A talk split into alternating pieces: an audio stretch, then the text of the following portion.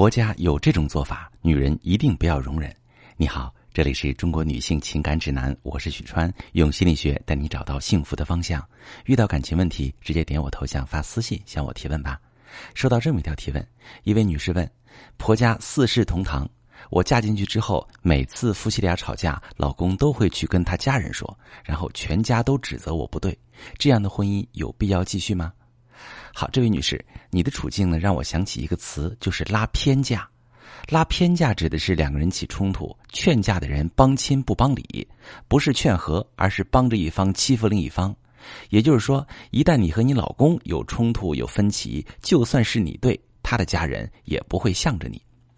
现实中有很多嫁进大家庭的女性都会面临这种困境，这些女性会承受很多外界不公平的指责。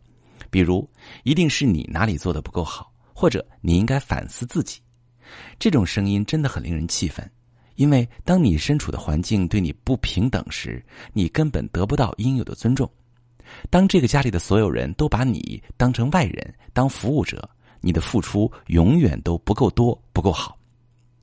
有些女性朋友在被老公和婆家人联合攻击的时候，一开始觉得委屈愤怒。时间长了，就会陷入自我怀疑，觉得是不是自己真的有哪里没做到位？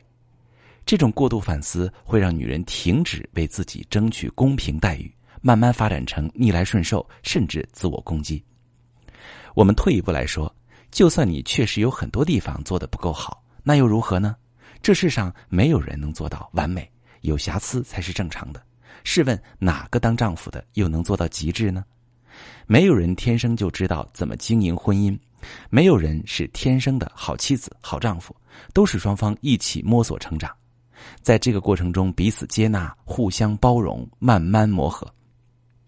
现在的问题是你老公拒绝成长，当你们小两口有矛盾的时候，他选择回避，选择拿自己的家人当枪使。在这个大家庭里，你老公作为他们的宝贝儿子、宝贝孙子，可以得到无限宽容和宠溺。他家人一旦发现你有一点不让着他，都要把矛头指向你。这样的婚姻能不能继续，要看这三个方面：第一，你老公是否意识到自己需要成长。有的男人的确能意识到，结婚之后自己就要学着担起为人夫、为人父的责任。可能他们不会一夜之间进入角色，但是他们具备成长意识。他们有时候也会犯错。有时候也会躲在家人背后寻求庇佑，但是他们能意识到逃避处理夫妻问题是不对的，他们愿意努力学习经营自己的小家庭，而有的男人完全没有这种意识，就算你告诉他你希望夫妻俩能关起门解决问题，他嘴上会说都是一家人，你干嘛分那么清楚，心里却把你当外人，他认为让长辈帮他调教妻子是天经地义，那如果你老公属于前者。你可以多给他一些时间，两个人一起努力，一起成长，慢慢脱离大家庭带来的影响，经营好自己的小家庭。如果你老公属于后者，那么想要调整他的认知会非常难。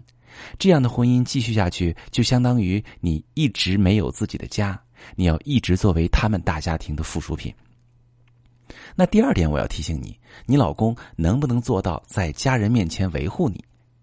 在嫁过来之前，你也是父母疼爱的宝贝，但现在你是一个人，你老公有一大家子人护着他，但是没人护着你，能维护你的只有你老公。如果你老公平等的对待你，对你有包容有尊重，他的家人才有可能接纳你。如果你老公轻视你苛责你，他的家人就不会拿你当回事儿，你根本无法融入。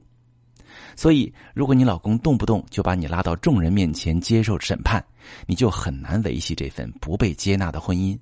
如果你老公愿意改掉告灰状的毛病，愿意在家人面前维护你，你可以再给他机会观察一段时间。你要观察的第三个要素是，你们夫妻俩是否能建立起良性的矛盾处理机制，这是一个关键。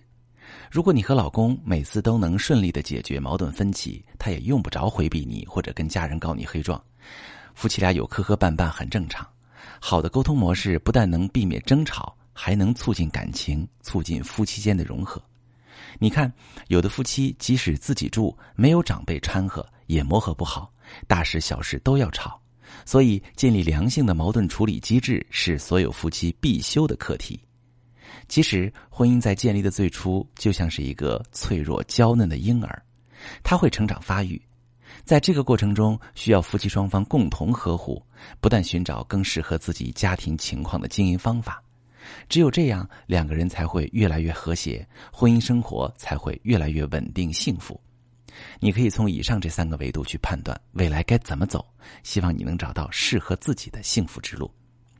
如果正在收听节目的你在婚姻家庭中遇到磨合障碍，不知道怎么和老公建立有效沟通，或者不知道怎么和婆家相处，可以把你的情况发私信详细跟我说说，我来帮你分析如何找到适合你的处理方法。我是许川，如果你正在经历感情问题、婚姻危机，可以点我的头像，把你的问题发私信告诉我，我来帮你解决。如果你的朋友有感情问题、婚姻危机，把我的节目发给他，我们一起帮助他。喜欢我的节目就订阅我、关注我，我们一起做更好的自己。